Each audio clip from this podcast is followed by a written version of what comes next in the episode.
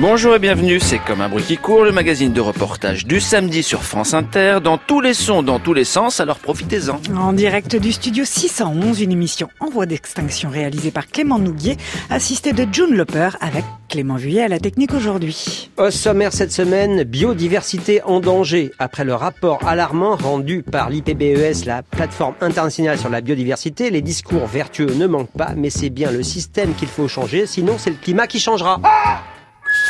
On a l'impression qu'aujourd'hui, les citoyens sont bien plus conscients que les politiques qu'il faut changer vraiment les choses. Mais il ne faut pas changer les mots, il faut des actes. C'est le système qu'il faut changer parce qu'il faut aujourd'hui réapprendre à, à, vivre avec et aux côtés de la nature. Dites-moi, monsieur, c'est sérieux les bruits comme un bruit qui court, que oui, c'est bien le système qu'il faut changer, car comme la biodiversité, nos libertés publiques sont en danger. Et quand la matraque ne suffit plus, c'est le marteau du juge qui prend le relais. De Bure à Briançon, des gilets jaunes au quartier populaire, aucun foyer de contestation n'est épargné et les condamnations pleuvent comme des halbardes. 40% de peine de prison ferme pour les gilets jaunes suite à leur procès. 5 peines de prison ferme pour les opposants au méga projet d'enfouissement de déchets nucléaires à Bure. À Briançon, 9 bénévoles solidaires des migrants condamnés à de la prison ferme pour aide à l'entrée d'étrangers en situation irrégulière, un journaliste en garde à vue et d'autres que l'on fait taire. Tous ces éléments s'additionnent et finissent par faire système. Nous entrons dans un autoritarisme qui se généralise et touche toute la société. Alors pour organiser la riposte et faire front commun, des collectifs engagés dans les luttes sociales et écologistes organisent aujourd'hui même une rencontre nationale à la Bourse du Travail.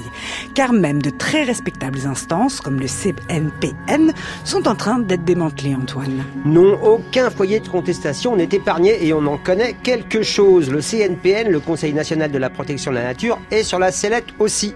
Un décret relatif à la simplification de la procédure d'autorisation environnementale permettra de bétonner plus vite. Et cela même alors que cette semaine, le rapport mondial sur la biodiversité a été rendu public et qu'il est extrêmement alarmant. Un million d'espèces animales et végétales sont menacées sur les 8 millions recensés. Un taux d'extinction sans précédent, Give. Oui, le rapport des experts mandatés par l'ONU dresse un bilan dramatique. La sixième extinction de masse est bel et bien enclenchée et la dernière en date avait eu la peau des diplodocustes. Cette même semaine, le WWF a annoncé que depuis hier, l'Union européenne aura épuisé les ressources que la planète peut lui offrir. Si toute l'humanité consommait autant que nous, elle utiliserait l'équivalent de 2,8 planètes Terre. Mais si depuis des décennies, les défenseurs de l'environnement essaient d'alerter sur le sort des manchots en Terre Adélie, aujourd'hui ce sont les hirondelles et les rossignols de nos campagnes qui disparaissent à toute vitesse. La faute aux activités humaines, déforestation, bétonnage des terres, pesticides, pollution et surexploitation de toutes les ressources qu'il va bien falloir remettre en cause, nous disent les experts. C'est pourquoi nous sommes allés retrouver l'écologue Vincent Bretagnol dans la plaine céréalière près de Niort. Avec ses équipes du CNRS et des agriculteurs des Deux-Sèvres, ils appliquent des méthodes de culture agroécologique pour changer le système et enrayer la disparition de la biodiversité rurale, à commencer par les oiseaux des champs. Alors jusque 17h sur France Inter, comme un bruit qui court, biodiversité, changer le système, pas le climat. Il est là Le réchauffement climatique. Moins 3 degrés ce matin dans les Yvelines. Ou des oiseaux adultes qui ont mangé des insectes empoisonnés et qui meurent. La biodiversité est au cœur de la mécanique du vivant. 40% d'espèces d'amphibiens, 33% des récifs coraux, un tiers de tous les mammifères marins sont menacés. La planète est maintenant entièrement sous la domination de l'activité humaine. Entre 1970 et 2010, plus de la moitié des espèces vertébrées de la planète se sont éteintes. 30% d'oiseaux en moins en quelques années. Nicolas Hulot. 80% d'insectes en moins à l'échelle européenne. 21 mars 2018. Moi, ça me provoque de la honte. De la honte de savoir que derrière la sixième extinction de la biodiversité, la responsabilité, c'est nous. Scientifiques et diplomates du monde entier au chevet de la biodiversité. Ce matin commence à Paris une réunion internationale sur la biodiversité. 150 experts vont faire l'état des lieux de la planète. Selon les scientifiques, près d'un million d'espèces animales et végétales seraient gravement menacées, sous pression de l'agriculture, de la pêche, de la chasse ou encore du changement climatique. C'est la première prise de conscience à ce niveau de notre situation en matière de biodiversité. Comme un bruit qui court Aucun bruit ou très peu, pas de chant ni de vol à l'horizon. Antoine Chao Les oiseaux disparaissent des campagnes françaises. Charlotte Perry Réchauffement climatique, mais également pratiques agricoles, déclin massif des insectes ou changement de l'habitat. Qui Cette question, où sont passés les oiseaux de campagne? Une musique naturelle qui n'existe plus. Hashtag comme un bruit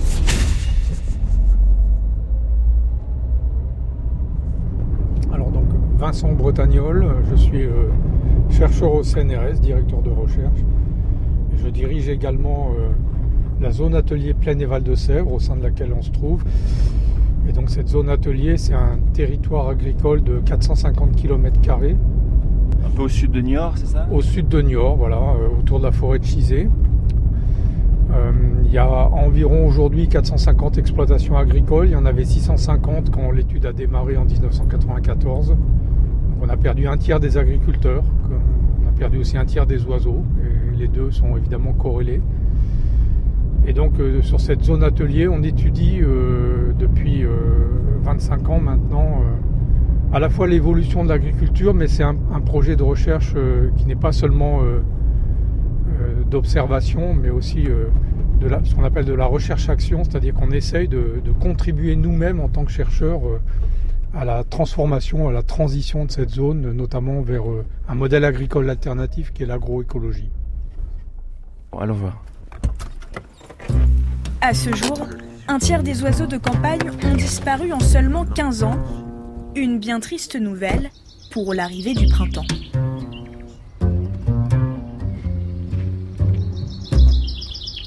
C'est le printemps, donc c'est vivant. Voilà, il y a encore euh, pas mal d'oiseaux. On entend un rossignol, une fouette grisette, euh, il y a des alouettes, il y a des bruyants. Là, c'est ce que vous entendez maintenant là Oui, oui, oui. Là, il y a 6 ou 7 espèces là en simultané. Parce qu'il y a une prairie encore, une prairie oui, permanente a... qui est là. On a des petites parcelles, il y a encore euh, des bosquets, des taillis, des haies plein d'insectes qui nous entourent. Il y a oui, on entend les mouches là qui voilà. volent. Voilà, c'est ce à quoi euh, la campagne euh, ici en tout cas euh, ressemblait euh, dans les années 90 encore. C'était à peu près généralement comme ça. C'est ce qu'on appelle la, biodiversité banale. C'est une biodiversité un petit peu oubliée. Euh, la biodiversité commune, les coquelicots, les hannetons, les abeilles, les alouettes, les hirondelles, toute cette biodiversité des campagnes qu'on était habitué à côtoyer, eh bien, elle, s'effondre, elle décline de manière euh, silencieuse. On a perdu à peu près, euh, en moyenne, hein, entre 30 et 50% de la diversité des espèces sur nos points d'écoute. Euh, suivi maintenant depuis 25 ans, on, attaque notre 26e année. Donc c'est là, on en est sur un là? On est sur un. Le, le, on est sur le point V05 précisément. C'est-à-dire que c'est un petit virage au milieu des champs. Voilà. Là, il y a un champ de blé. C'est quoi? Ça C'est la luzerne. Ça, c'est de la luzerne. Il y a quelques petits bosquets d'arbres, effectivement. Une petite piste qui part entre deux champs qui permet l'accès par les tracteurs. Donc là, on est sur l'un de ces points. Euh, donc, ils sont soit des carrefours, soit des haies ou des arbres isolés pour pouvoir les, les retrouver facilement d'une année à l'autre. Euh, et puis donc on fait euh, des comptages d'oiseaux sur alors on prend un disque de 200 mètres de rayon, nous on est au centre du disque et on dénombre absolument toutes les espèces et même tous les individus de chaque espèce et on les positionne sur euh, nos cartes et ça ça nous permet de dénombrer individuellement toutes les espèces. Donc sur les mêmes points depuis 25 ans, c'est avec ces conditions et ce protocole qu'on est en mesure de dire aujourd'hui qu'on a perdu entre 35 et 40% de l'abondance des oiseaux à l'échelle de l'ensemble de la zone atelier. Aujourd'hui, les oiseaux sont en train de disparaître, nous dites fou, et les chiffres font froid dans le dos d'ailleurs. Qu'est-ce qui explique ces disparitions? Est-ce qu'on le sait concrètement au moment où nous parlons? Parce que c'est absolument ah bah. Vous parlez de printemps silencieux. Un printemps silencieux, ça veut dire la mort, hein, d'une certaine façon.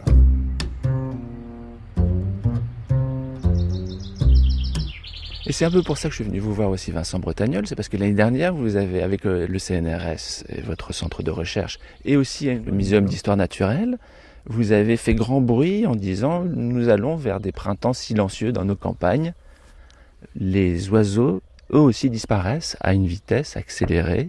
Plus d'un tiers, vous dites, ça c'est le résultat de vos recherches. Absolument. Ce déclin affecte aujourd'hui les espèces les plus abondantes, les plus communes, comme l'alouette des champs l'hirondelle de cheminée, l'hirondelle des, étables. Ces espèces ont perdu entre 30 et 50% de leurs effectifs respectifs à l'échelle de l'Europe. On ne parle pas seulement de la France dans les dernières décennies. Et on ne peut s'empêcher de se dire en tant qu'écologue que quand des espèces aussi abondantes, aussi flexibles atteignent des taux de diminution de cette magnitude, c'est que l'écosystème dans son ensemble est en dysfonctionnement.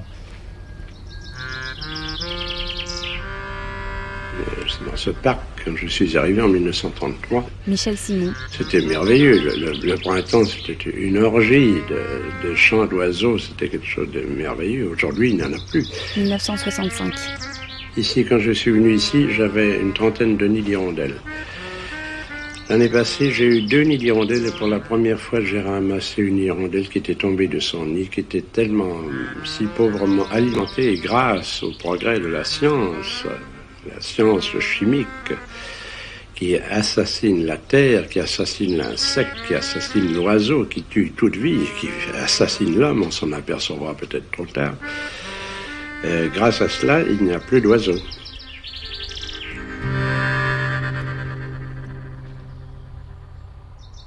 Pour moi, ce qui est presque le plus spectaculaire sont les hirondelles. Dès qu'on allait à la campagne dans les années euh, 70, euh, on voyait des hirondelles dans toutes les étables. Euh, on voyait des hirondelles sur les fils partout euh, dans, les villages. Aujourd'hui, il faut les chercher, les hirondelles. Et euh, les populations d'hirondelles se sont littéralement effondrées parce qu'elles n'ont plus d'insectes à manger. Il n'y a plus de bousses dans les villages, sur les routes. hein. Les bousses, c'était des bons réservoirs à insectes. Et puis, euh, les étables aussi ont changé parce que les normes ont changé. Donc, euh, les étables sont souvent fermées. Donc, les hirondelles ne peuvent plus entrer à l'intérieur et établir leur nid. Donc, euh, voilà, c'est le feu croisé de deux processus pour ce qui est de l'hirondelle. Alors là, si on se tourne un peu par là, qu'est-ce qu'on entend d'autre? Là, c'est silencieux. hein, C'est beaucoup plus loin. On entend un pinson, mais il est dans, dans la, la haie suivante. Ça, c'est une fouette à tête noire qu'on vient d'entendre, qui a un chant un peu sifflé. Là, on entend une tourterelle des bois. Qui roucoule, là Voilà, exactement, c'est la tourterelle des bois. Comme le rossignol, ce sont des migrateurs transsahariens. Et c'est une espèce qui est en fort déclin aussi, la tourterelle des bois. Une deuxième. Ah, il y en a une autre là qui Ouais. roucoule. Bon, c'est un, c'est un point euh, d'écoute particulièrement riche, celui-là. Oui, parce que là, j'ai l'impression que ça. J'arrive avec vos conclusions sur la disparition et l'extinction, mais il faut dire, on est au moment le plus propice pour les entendre. Oui, là. puis il est surtout, il n'est pas du tout représentatif. C'est-à-dire que c'était euh, un point classique, euh, pas du tout atypique dans les années 80. C'est ça, qui est ici- devenu unique aujourd'hui. Là, ce qu'on entend là, c'est le son des campagnes il y a 30 ans. Exactement. Et on entend le cuicui des oiseaux. Mais... Rossignol, là, précisément. C'est un rossignol, ça? On entend qu'il chante très fort, Ouais. c'est un rossignol, mais il y a beaucoup d'espèces en même temps. Le rossignol. Ça chante très très fort, donc euh, voilà, il est à peu près à 70 mètres. Il y a, il y a trois rossignols en même temps qu'on entend d'ailleurs. Je me dis que le rossignol est sans pitié.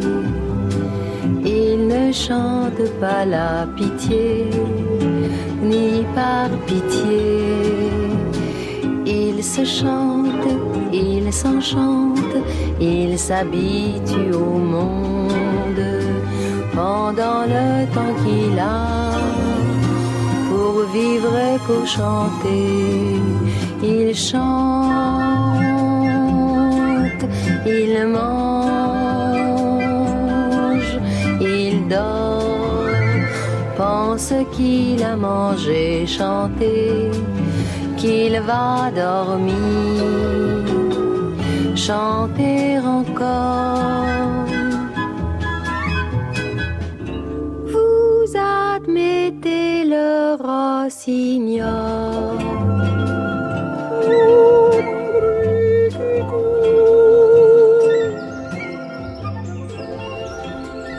Bretagnol, cette semaine, il y a un sommet international sous les auspices, sous la présidence des Nations Unies, qui vient d'accréditer encore davantage les conclusions que vous tirez ici dans les Deux-Sèvres, mais à une échelle globale en parlant de sixième extinction de masse. Un chiffre impressionnant était à la une de tous les médias lundi dernier. Un million d'espèces menacées de disparition dans le monde. de faire fonctionner l'écran écran.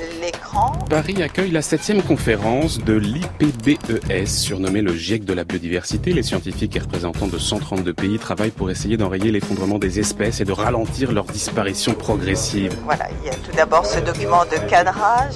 Alors ça fait 15 ans qu'un tel travail n'a pas été fait, un rapport extrêmement précis de 1800 pages sur l'état de toutes les espèces. Alors avant de passer à une séance de questions-réponses, si vous le voulez bien, je vais donner la parole au, au président sortant, Sir Bob Watson. Vous avez la parole. Merci. Eh bien, à n'en pas douter, c'est là le rapport le plus complet qui ait jamais été rédigé. Mais il faut bien reconnaître que le message est toujours le même, celui que la communauté scientifique porte depuis plus de 30 ans. La biodiversité est importante en soi, par elle-même, elle est importante pour le bien-être humain, et nous autres, humains, la détruisons. Depuis 1992, la perte de biodiversité s'est en fait accélérée. Nous avons ignoré les mises en garde d'il y a 30 ans. Si nous n'agissons pas, nous mettrons en cause le bien-être humain pour notre génération et les générations à venir.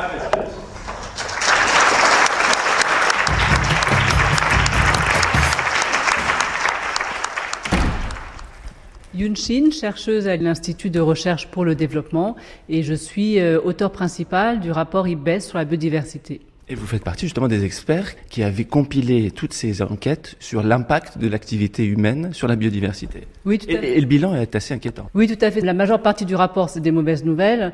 Alors je pense, j'espère, j'espère fortement qu'il y aura un avant-rapport et un après-rapport. Ce qu'on essaie de montrer dans ce rapport, et c'est très clair, on quantifie en fait toutes les contributions de la nature aux sociétés humaines. Euh, la nature, c'est pas que joli. La nature soutient nos économies, nos sociétés humaines, notre qualité de vie. Donc la nature, c'est euh, la nourriture qu'on mange, c'est euh, la qualité de l'eau, c'est notre santé, c'est euh, la régulation du climat. Donc on lutte grâce à la biodiversité contre le changement climatique. C'est aussi la protection contre les événements extrêmes. Donc c'est tout un tas de choses qu'on a tendance à oublier. Et ce lien-là très fort de la nature qui soutient les sociétés humaines, il faut qu'elle percole, il faut que les gens le grand public se rende compte, nos décideurs se rendent compte et les politiques se rendent compte du rôle essentiel de la biodiversité dans les sociétés humaines. Est-ce que vous, à l'origine, vous êtes spécialiste euh, maritime? Oui, je suis spécialiste des écosystèmes marins.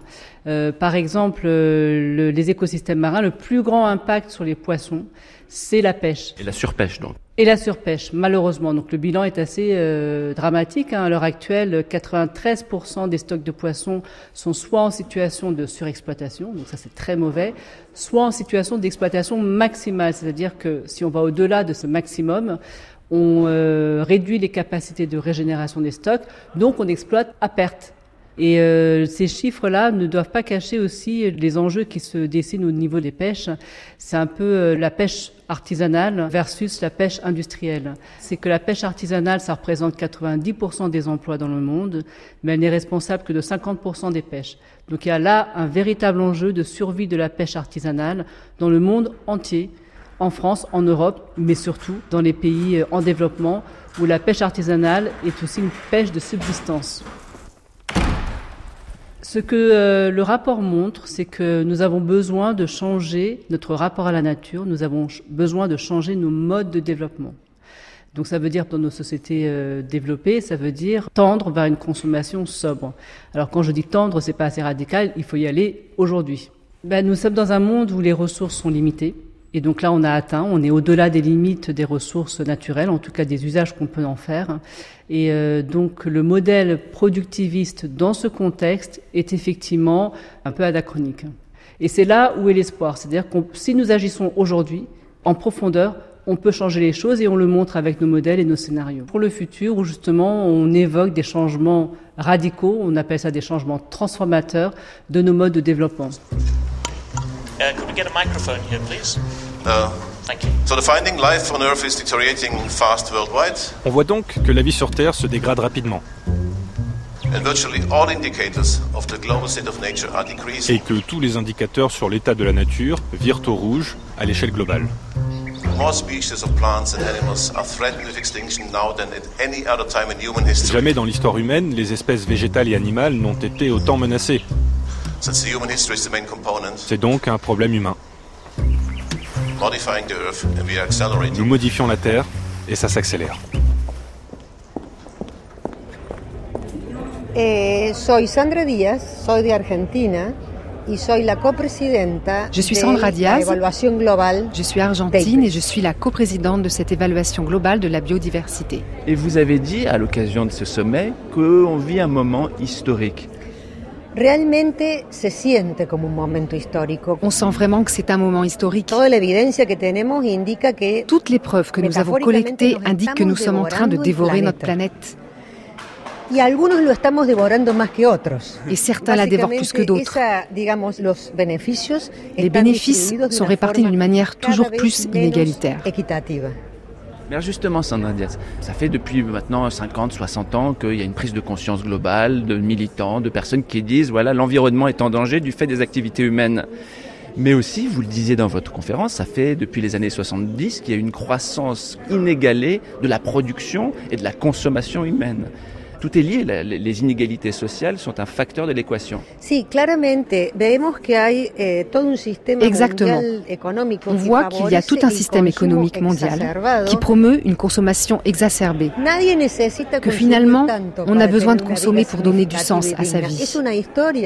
C'est des histoires, c'est des bobards qui nous mettent dans le crâne à tous. Aux riches qui peuvent se l'offrir, mais aussi aux pauvres qui ne le peuvent pas. Mais personne n'a besoin de ce consumérisme effréné pour mieux vivre. Il faut que la société change de discours dominant pour vivre avec un rapport responsable à la nature comme au bien commun. Ce qui me donne de l'espoir, c'est que je pense que ce changement profond et urgent dont nous avons besoin est possible. Ça va être difficile, mais c'est possible. Vous voulez dire qu'il y a une conscience du péril, mais après, ça va être euh, quels acteurs vont pouvoir bouger pour changer la situation, pour changer de paradigme? Tout à fait. Il y a un proverbe qui dit qu'on ne change vraiment que dans deux situations. Quand on voit la lumière ou quand ça sent le roussi. Et là, on sent les flammes. Exactement. Ils vont sentir la chaleur et ils vont bien devoir changer eux aussi. Comme ils ont changé avant, chaque fois qu'ils ont senti les flammes venir les titiller. Il faut juste les réveiller un peu. Gracias a key constituent, and a hard one because of the amount of vested interest that we have, Il y a un rouage essentiel qui va être difficile à réformer compte tenu des intérêts en jeu. is to evolve our global financial and economic system C'est de réformer notre système financier et économique global towards a global sustainable economy. pour l'orienter vers une économie qui soit durable. This narrative needs to be integrated in the thinkings of our governments and each citizen. Il faut que nos dirigeants et nos citoyens le comprennent. We need to steer away from the current limited paradigm of economic growth as the end and not a means to achieve better life for all. Nous devons abandonner ce culte de la croissance comme une fin en soi et comme un moyen de garantir à tous une vie meilleure.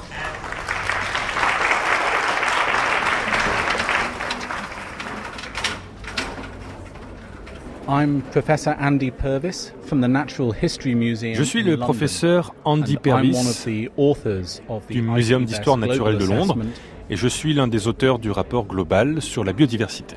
Et le bilan est assez dramatique puisque ça raconte une destruction de la biodiversité qui est accélérée par l'activité humaine et avec un effet d'entraînement avec le réchauffement climatique qui accentue les dégâts sur la biodiversité. Yes, absolutely. Oui, absolument. Le monde, euh, fait peur à voir. Près de 25% des espèces sont menacées d'extinction. Imaginez le tollé que ce serait 25% si de grandes compagnies risquaient la banqueroute. Les gouvernements make alors tous les efforts possibles pour trouver une solution. Eh bien, nous devons faire la même chose pour la biodiversité. C'est assez caustique ce que vous dites là, parce que pendant la crise financière de 2008, les gouvernements européens et américains ont débloqué des milliards pour sauver des banques qui l'ont mis dans les dividendes de leurs actionnaires. Et là, on a du mal à trouver des milliards pour sauver la vie à tous. But any money that we do find and spend on this Mais is c'est pourtant là où l'argent serait le mieux placé comme investissement pour les générations futures. Et il est aussi temps, pour notre génération, que les pauvres cessent de subventionner et d'enrichir les riches. alors dites-moi, là je pensais venir à une réunion de chercheurs internationaux de toutes spécialités confondues. Et j'ai l'impression tout d'un coup de me retrouver à une réunion de dangereux révolutionnaires qui fomentent la chute du capitalisme globalisé. Est-ce que j'ai tort? Je ne me vois pas comme un dangereux révolutionnaire. Et je suis convaincu que personne ne me voit comme ça, à part peut-être ma mère. Mais toutes les mesures, aussi formidables soient-elles, qui ont été prises jusqu'ici pour enrayer le déclin de la nature, n'ont été que de pauvres pansements sur des plaies béantes. On ne peut pas sauver le monde comme ça. On ne peut plus ne soigner que les symptômes et ignorer la maladie qui ronge le monde. Il faut traiter les racines du mal. Car si nous ne le faisons pas, ce seront d'abord les plus vulnérables qui trinqueront,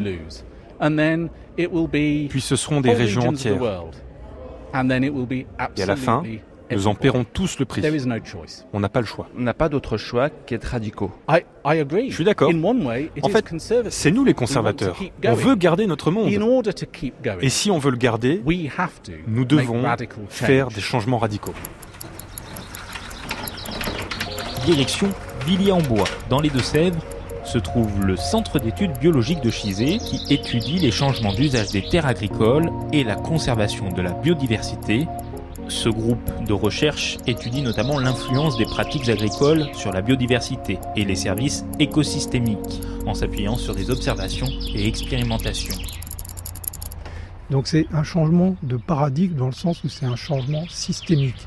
C'est pas facile à faire, mais c'est le prix à payer pour s'échapper de ce modèle agricole industriel qui à mon avis est un non-sens à la fois environnemental en termes de santé publique mais aussi sur le plan économique pour les agriculteurs. Pour les agriculteurs, pour les citoyens, pour la société en fait. Et c'est pour ça, euh, Vincent Bretagnol, que pendant que les instances et les chercheurs internationaux crient à la sixième extinction et au risque d'un dommage irréversible à la biodiversité telle que nous le connaissons aujourd'hui, vous ici, à l'échelon local, vous développez des stratégies avec les différents acteurs, c'est-à-dire les paysans, les pouvoirs publics, les citoyens, les chercheurs, pour essayer de trouver autre chose, pour trouver d'autres modèles de fonctionnement que celui qui nous a été vendu par les partisans de l'agro-industrie avec euh, chimie et grande surface. L'agriculture selon les règles du marché. Oui, alors on va rester modeste, on essaye de développer euh, à l'échelle d'un territoire entier mais euh, les solutions, justement, euh, ça se décrète pas en tapant du poing sur la table ou en faisant euh, des alertes ou en signant des pétitions. je pense que pour euh, changer le cours des choses, et là on veut quand même passer d'un modèle agricole intensif à l'agroécologie, en tout cas c'est le, le projet de recherche qui est celui de la zone atelier, le projet dans lequel je m'inscris, cette transformation de l'agriculture doit et va se faire avec les agriculteurs qui ont vu effectivement la nature et euh, les hasards de l'environnement, du climat, des ravageurs comme euh, des obstacles et donc des nuisances, euh, des nuisances et se sont donc orientés vers l'agrochimie comme une assurance contre ces nuisances. Mais en réalité, c'est un leurre parce que la production agricole dépend de la nature, du recyclage de la matière organique, de la capacité des sols à retenir l'eau. Et ça, c'est pas juste de la physico-chimie. Euh, l'eau dans les sols, ça dépend de la biodiversité. Le recyclage de la matière organique, ça dépend de millions, euh, de milliards de micro-organismes, des vers de terre et des insectes. Le contrôle des ravageurs des cultures, ça dépend aussi de la biodiversité. Donc la, biodiversité, c'est une alliée indispensable à l'agriculture. Donc on aura besoin de la biodiversité et de la nature pour rendre nos sociétés plus résilients face euh, aux aléas climatiques et environnementaux de manière générale. C'est des vraies questions aujourd'hui. Bonjour monsieur. C'est un agriculteur qui passe avec son bleuet et sa casquette. Exactement, on va voir ses parcelles. Bah, on va voir à côté Oui, on va voir une autre parcelle.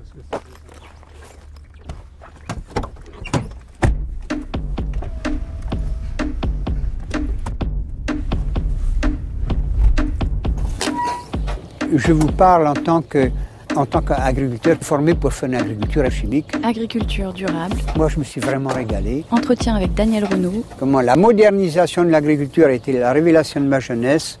Quand j'ai vu visuellement, et même mon père, qui a vu ce qu'on obtenait en mettant 20-30 unités d'azote qu'on se met à la main parce qu'on n'est encore pas mécanisé, on augmentait tout de suite de 5 et 10 quintaux hectares. Ça a été la révolution verte, la révolution agricole de l'époque. Mais quand on mis l'azote, il faut savoir qu'il y a une graminée qui est le vulpin. Et quand on a commencé à mettre l'azote, le vulpin, il s'est développé au niveau des épis de blé. Alors on s'est plaint, et là, il y avait tout pour nous consoler. Vous mettez 150 grammes d'isopoturon dans de l'eau, et vous verrez, vous détruisez le vulpin. Mais attendez. Eh bien, je vous j'ai essayé. On détruisait le vulpin et le blé. Le blé était là. Alors on a continué à mettre de l'azote, et on a tellement une végétation très très exubérante. Et qu'est-ce qu'on a maintenu? L'humidité au niveau du sol. Et qu'est-ce qui se passe quand on maintient l'humidité? Le champignon, il arrive. Et là, il a attaqué les pieds. Alors on a râlé. Ah ben attendez, on a le fongicide. Donc on a mis le fongicide. Et comme on continuait toujours à mettre de l'azote parce qu'on augmentait le rendement, eh bien qu'est-ce qui s'est passé Comme on avait un excès de sève dans nos blés, qui vient réguler l'excès de sève C'est l'insecte on a eu le puisson. Je parle toujours du blé. Alors qu'est-ce qu'on nous a dit Ben écoutez, on a l'insecticide. C'est-à-dire qu'avec le nitrate, il a fallu utiliser d'abord le désherbant pour le vulpin, comme je l'ai expliqué tout à l'heure. Ensuite, il a fallu utiliser le fongicide pour les les champignons et l'insecticide pour les les insectes. Le paysan, il est devenu dépendant du nitrate. Parce que le nitrate a engendré le désherbant, le fongicide, l'insecticide.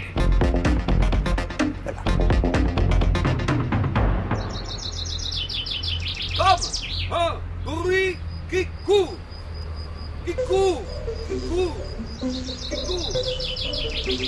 Alors là, vous avez un seau et des petites boîtes en plastique et un entonnoir rouge. Tout à fait.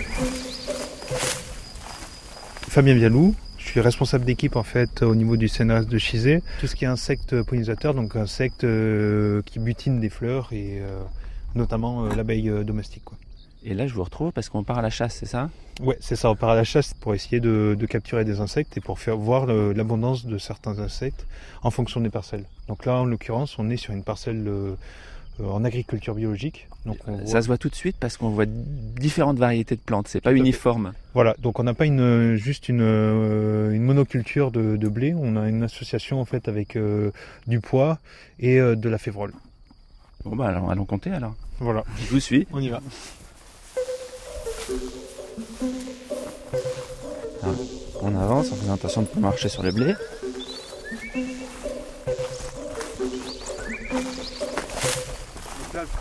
Fait, c'est euh, des fonds de bouteilles qui ont été coupés.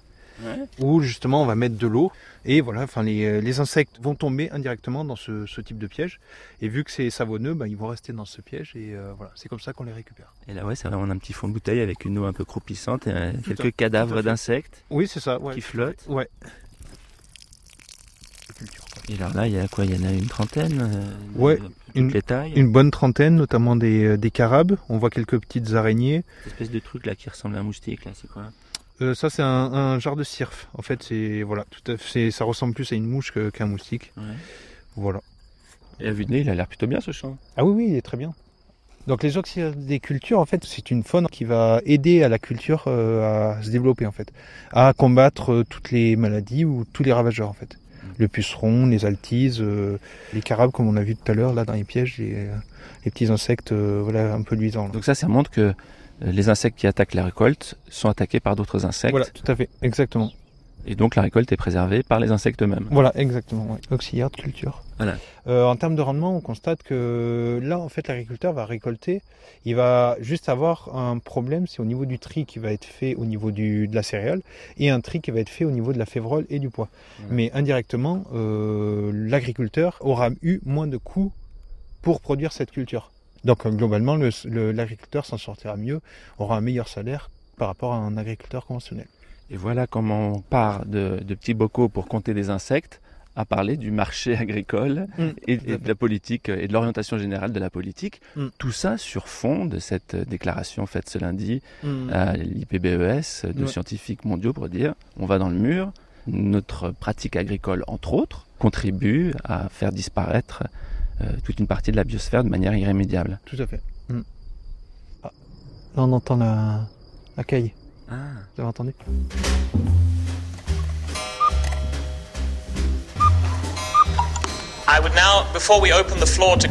Alors avant de passer à une séance de questions-réponses, si vous le voulez bien, je vais donner la parole au, au président sortant, Sir Bob Watson. Vous avez la parole. The key challenge, as you've already heard, is to integrate biodiversity concerns into all relevant economic sectors. Le principal défi, vous l'aurez compris, est de faire rentrer la préoccupation de la biodiversité dans tous les secteurs économiques. L'agriculture, l'eau, l'énergie, les forêts, les mines, les transports et par-dessus tout, la finance. Chacun de nous doit apprendre à réduire les déchets alimentaires, le gaspillage de l'eau et de l'énergie, et surtout dans les pays les plus riches. Mais nous devons aussi revoir notre alimentation, qui a un impact énorme sur notre santé, mais aussi sur l'environnement. En conclusion, nous devons agir maintenant. Il est crucial que les gouvernements et les acteurs privés autour du monde écoutent les voix des plus pauvres. Les voix qui demandent la fin de l'impact de l'homme sur la nature. Un appel pour protéger la planète d'ici 2020. Nous n'avons plus de temps à perdre. Il faut agir maintenant.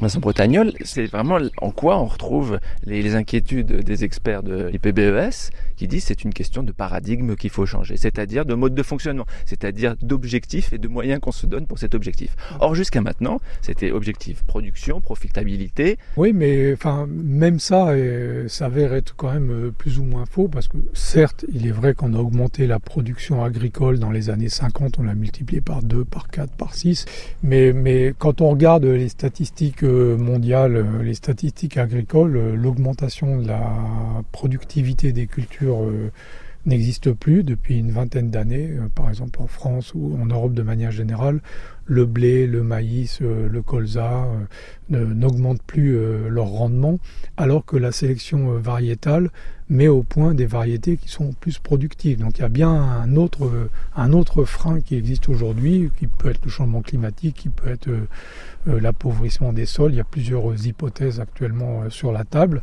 mais il n'empêche que l'augmentation des rendements n'est plus là. L'enrichissement n'est pas là non plus quand on voit ce qui se passe du point de vue des agriculteurs.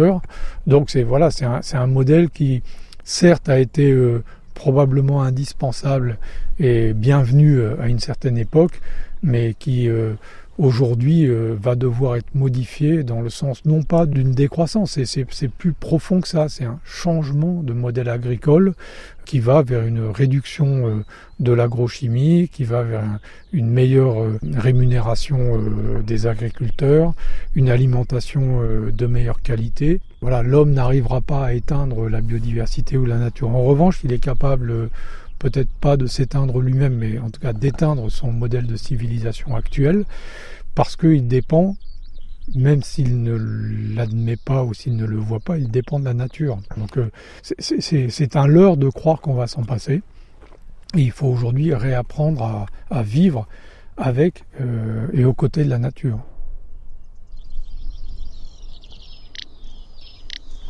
Ah, ça c'est quoi là? Outarde. C'est la fameuse outarde.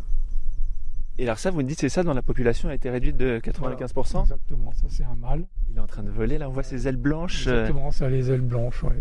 Quand ils sont posés, ils sont très mimétiques, marrons, mais en fait les ailes sont pratiquement entièrement blanches.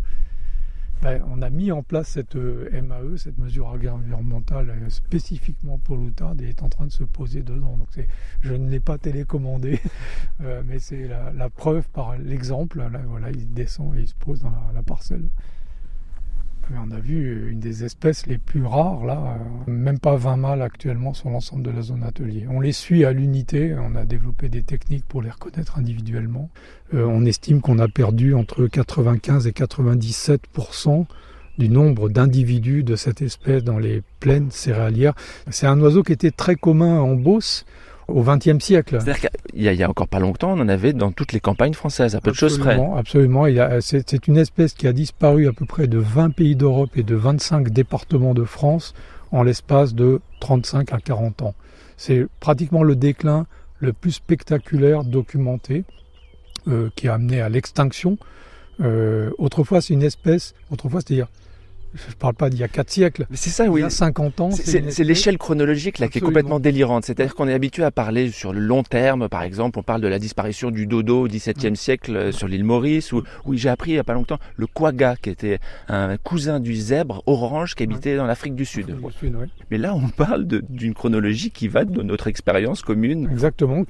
Euh, L'outarde canepetière, elle était distribuée de manière continue de la Dordogne à l'Alsace dans les années 50. Et elle, n'existe plus aujourd'hui de toute cette ère de distribution du milieu du XXe siècle. Elle ne subsiste aujourd'hui que dans les quatre départements de Poitou-Charentes. Elle s'est éteinte de 90% de la surface de son territoire de l'époque. C'est un avion ça? Oui, c'est un avion. Il n'y a plus un seul oiseau. Non, ça, ça s'est calmé là. ils, vous écoutent. Voilà. la nature au milieu de laquelle on est, même si c'est une nature agricole, là tout d'un coup elle acquiesce par son silence que les campagnes deviennent silencieuses. Mais c'est pas pensable.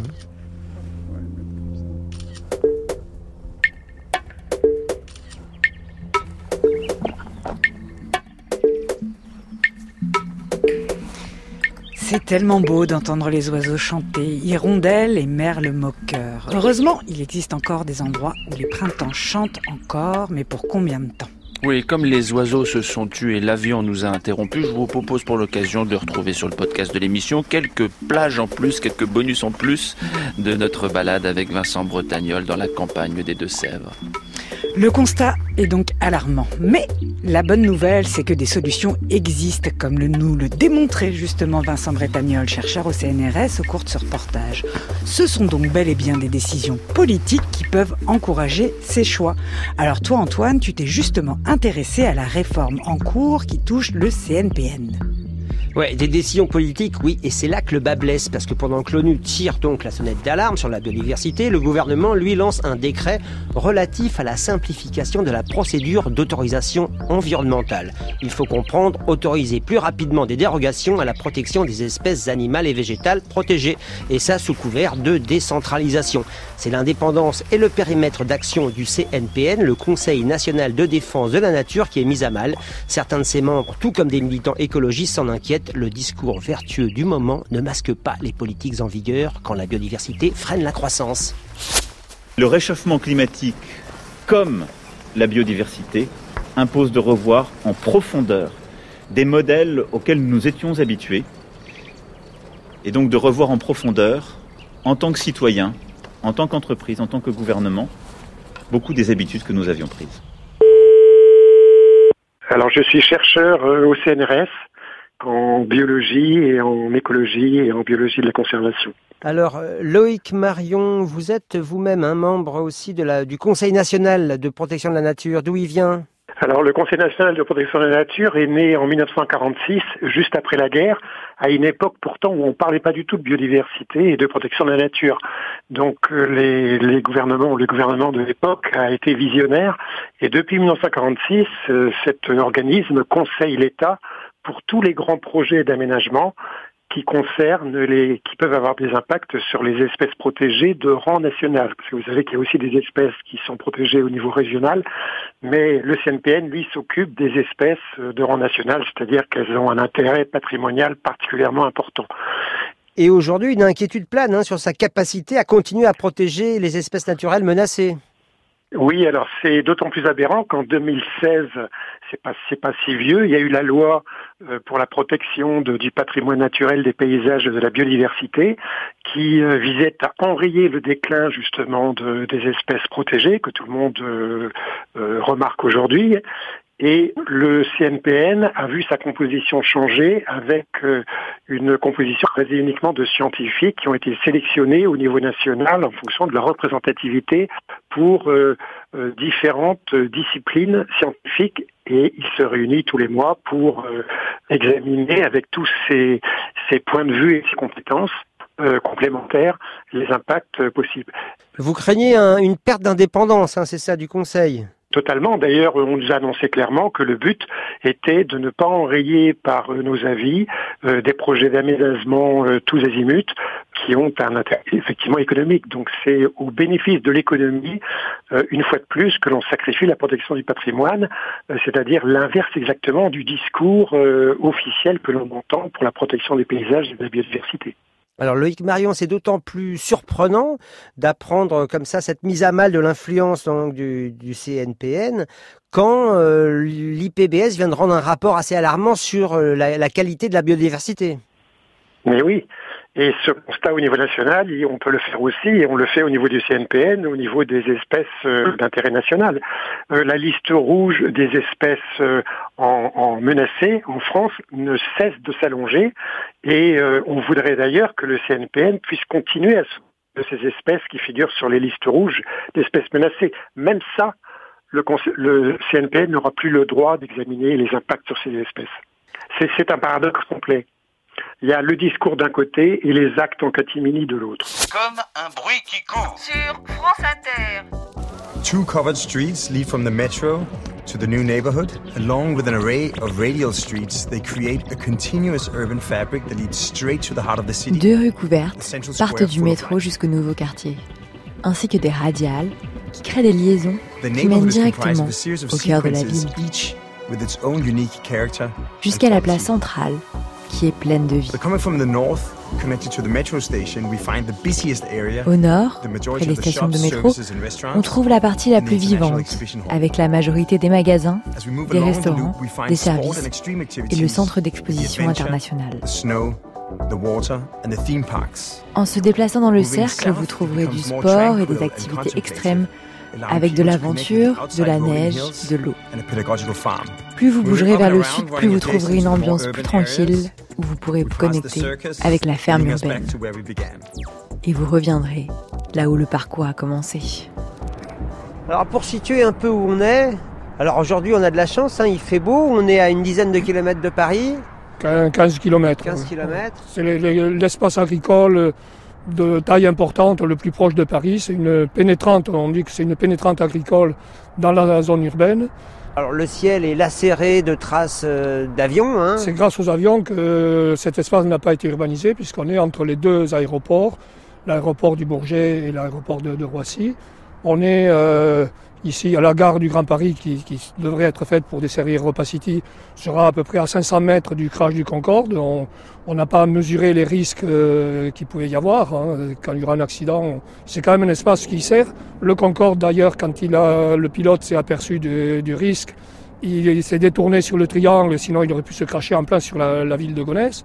Donc c'est quand même un espace qui laisse, dans le fonctionnement des aéroports, qui a, qui a son rôle euh, il a un rôle agricole, mais il a aussi un rôle dans le fonctionnement du transport aérien, que tout le monde ignore aujourd'hui.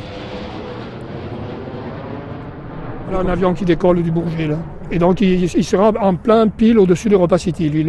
précédemment, on a des exploitants agricoles euh, qui voulaient faire des, bâtiments agricoles. On leur a opposé le, plan de servitude aérienne pour les empêcher de faire leurs bâtiments agricoles. Mais là, pour Repas City, on révise le plan de servitude aérienne euh, pour permettre la réalisation de Repas City. Bernard Lou, je suis le président du collectif pour le triangle de Honès et également président de Val d'Oise Environnement, de l'association qui, intervient sur l'ensemble du Val d'Oise. Alors Bernard Lou, vous qui défendez les terres agricoles donc du triangle de Gonesse, comment vous voyez donc ce projet de décret pour dévitaliser le Conseil national de protection de la nature, le CNPN c'est pas des bonnes nouvelles pour la biodiversité, hein Tout à fait. Il y a un certain nombre d'organismes euh, de protection de la nature, de professionnels, euh, dont l'avis et l'expertise aident beaucoup le travail des associations. Et réduire le moyen de, les moyens de ces structures-là et réduire aussi leur euh, périmètre d'intervention n'est pas bon pour la défense de l'environnement et la protection de la biodiversité. Et dans le triangle de Gonesse, on a eu beaucoup euh, utilisé et ça nous aide beaucoup les, les rapports de l'autorité environnementale. Et donc de revoir en profondeur, en tant que citoyen, en tant qu'entreprise, en tant que gouvernement, Les rues sont connectées en cercle et le centre est divisé en plusieurs parties, chacune avec son caractère unique et ses qualités. Au nord, on trouve la partie la plus vivante. Je vis dans un monde formidable, plein de médecins, graphistes et d'actuaires. Avec la majorité des magasins. Tout est si sain, comme tout est confortable. Des restaurants, des services. Je connais le bonheur et je cligne des paupières. Et le centre d'exposition international. Je vis dans un monde formidable. J'ai du travail, des femmes et des frontières. Je calcule mon bien, j'ai des rêves raisonnables et des valeurs. Cligne des paupières. Beaucoup des habitudes que nous avions. Je vis dans un monde formidable. Il me ressemble, j'y suis majoritaire. Et je vote toujours pour l'un de mes semblables. Je connais le bonheur et je cligne des paupières. Je vis dans un monde formidable. Je vis dans un monde formidable.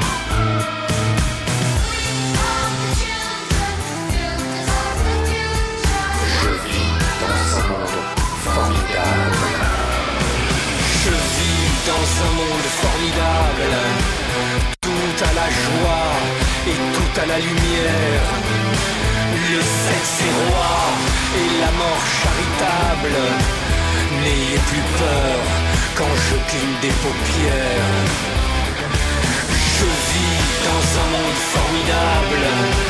Depuis des siècles et pour des millénaires. Vie s'écoule, j'ai l'avenir durable. Je connais le bonheur et je cligne des paupières.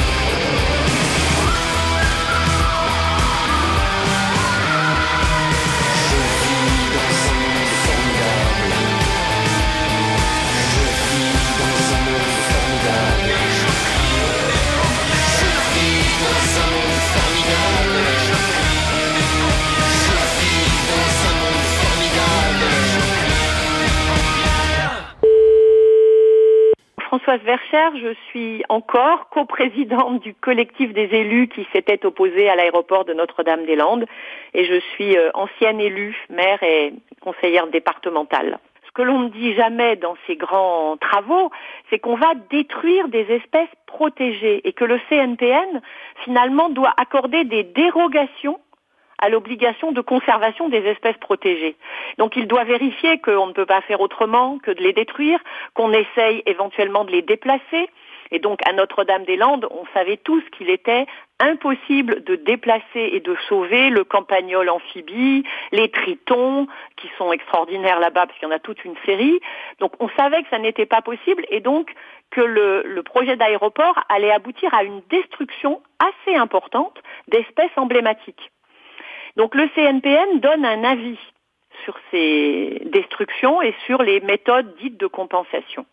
Donc il avait été évidemment saisi par l'État. Dans un premier temps, il avait donné un avis favorable à la destruction, enfin acceptant la destruction avec beaucoup de réserves. Et puis ensuite, lorsque il y a eu euh, vraiment des experts scientifiques qui se sont euh, penchés sur la question de la zone humide de Notre-Dame-des-Landes, et ils en ont conclu qu'on ne pouvait pas y toucher sauf à, faire vraiment des gros dégâts. Et le CNPN est revenu sur sa première décision et a donc donné un avis défavorable à la destruction des espèces. Et Françoise Verchard, comment vous analysez-vous alors ce désir quelque part de dévitaliser le CNPN aujourd'hui? Moi, je suis absolument affolée par euh, le double langage. Euh, D'un côté, on ne cesse de dire qu'il faut euh, s'attaquer à la chute de la biodiversité, faire attention au climat, et de l'autre côté, on continue les pires projets de bétonnage et de destruction. Hein, donc, je suis un peu désolée de voir que des instances qui n'étaient pas des bâtons dans les roues, contrairement à ce que l'on veut faire croire, puisque c'était totalement consultatif. Et donc le préfet ou l'État pouvaient déclarer l'utilité publique malgré des avis négatifs du CNPN. Mais même ces voix-là, on veut les étouffer, tout en disant qu'il faut sauver la biodiversité. Il suffit de regarder euh, les, projets en cours. Euh, le contournement de Strasbourg euh, va mettre en péril le grand hamster. Donc on va d'un côté faire des colloques sur le grand hamster et la biodiversité, mais on va le détruire de toute façon. Le, le rapport qui vient d'être remis est dramatique, dramatique. Alors la biodiversité s'effondre, nous en faisons partie et nous allons continuer comme si de rien n'était, tout en faisant des discours. Parce que ça, je n'ai aucun doute sur les discours que nous allons entendre partout, d'ailleurs ça a commencé, du plus haut niveau, du président de la République jusqu'au plus petit élu, tout le monde va dire qu'il faut protéger la biodiversité. Mais dans la biodiversité ou sur le climat, c'est comme en amour, hein, il faut des preuves. Et hélas, pour l'instant, on n'a pas beaucoup de preuves, on a surtout la preuve de la poursuite des destructions. Alors, on a l'impression qu'aujourd'hui, les citoyens sont bien plus conscients que les politiques qu'il faut changer vraiment les choses. Mais il ne faut pas changer les mots, il faut des actes. Le projet de Notre-Dame-des-Landes sera donc abandonné. Oui, c'était une victoire collective inouïe. Après une bagarre complètement hors norme, ou je peux dire le contraire, c'est-à-dire c'est une victoire hors norme après une lutte inouïe, mais c'est... Ambiance à la vacherie 17 janvier 2018 le prochain aéroport de Notre-Dame-de-Lande est annulé. Alors moi je suis euh, Alexandre Gagné, donc euh, chercheur, j'ai un doctorat en écologie marine et je m'occupe plus spécialement en fait des cétacés en France et outre-mer. Je vous écoute. Alexandre Gagné, vous faites partie justement de ce Conseil national de protection de la nature en danger, on va dire. Hein. En tout cas, son influence est mise à mal, hein, c'est ça? Oui, le, projet de, décret du, gouvernement euh, prévoit de nous retirer à peu près 80% des dossiers qu'on traite. Il nous a été dit que euh, le gouvernement avait besoin de plus de fluidité dans les projets économiques. Euh, j'ai vraiment plus que l'impression d'un double langage perpétuel qui fait croire que on protège des animaux, des fleurs, des arbres, des paysages. Et puis en fait, derrière, un besoin d'accélération euh, des projets économiques euh, pour fabriquer cette sacro-sainte euh, croissance des chiffres d'affaires. Voilà. Alors cette institution, hein, donc le, Conseil national, pas de la résistance mais de la protection de la nature, date de 1947. C'est une longue histoire quand même de défense de, la nature et de la biodiversité qui va disparaître d'une certaine façon aujourd'hui, quoi. Alors j'espère qu'on va pas complètement disparaître, mais disons que moi je vois ça un petit peu comme une clé de voûte du, système. C'est-à-dire que bien que les avis du Conseil national de protection de la nature, je dis bien protection de la nature, vous voyez, je, moi j'ai l'impression d'une révolution libérale à la Reagan ou à la Thatcher, qui est en train de nous tomber dessus et bon, qui va tomber sur le, sur le monde du travail, hein, mais qui tombe euh, sur la nature parce que la nature elle peut pas se défendre, les animaux et les plantes ne votent pas. Heureusement qu'il y a quelques médias comme vous qui, qui nous prêtez le micro. Honnêtement, je pense qu'on va se faire, euh, on va se faire écraser, hein, parce que visiblement, c'est quand même une volonté idéologique forte.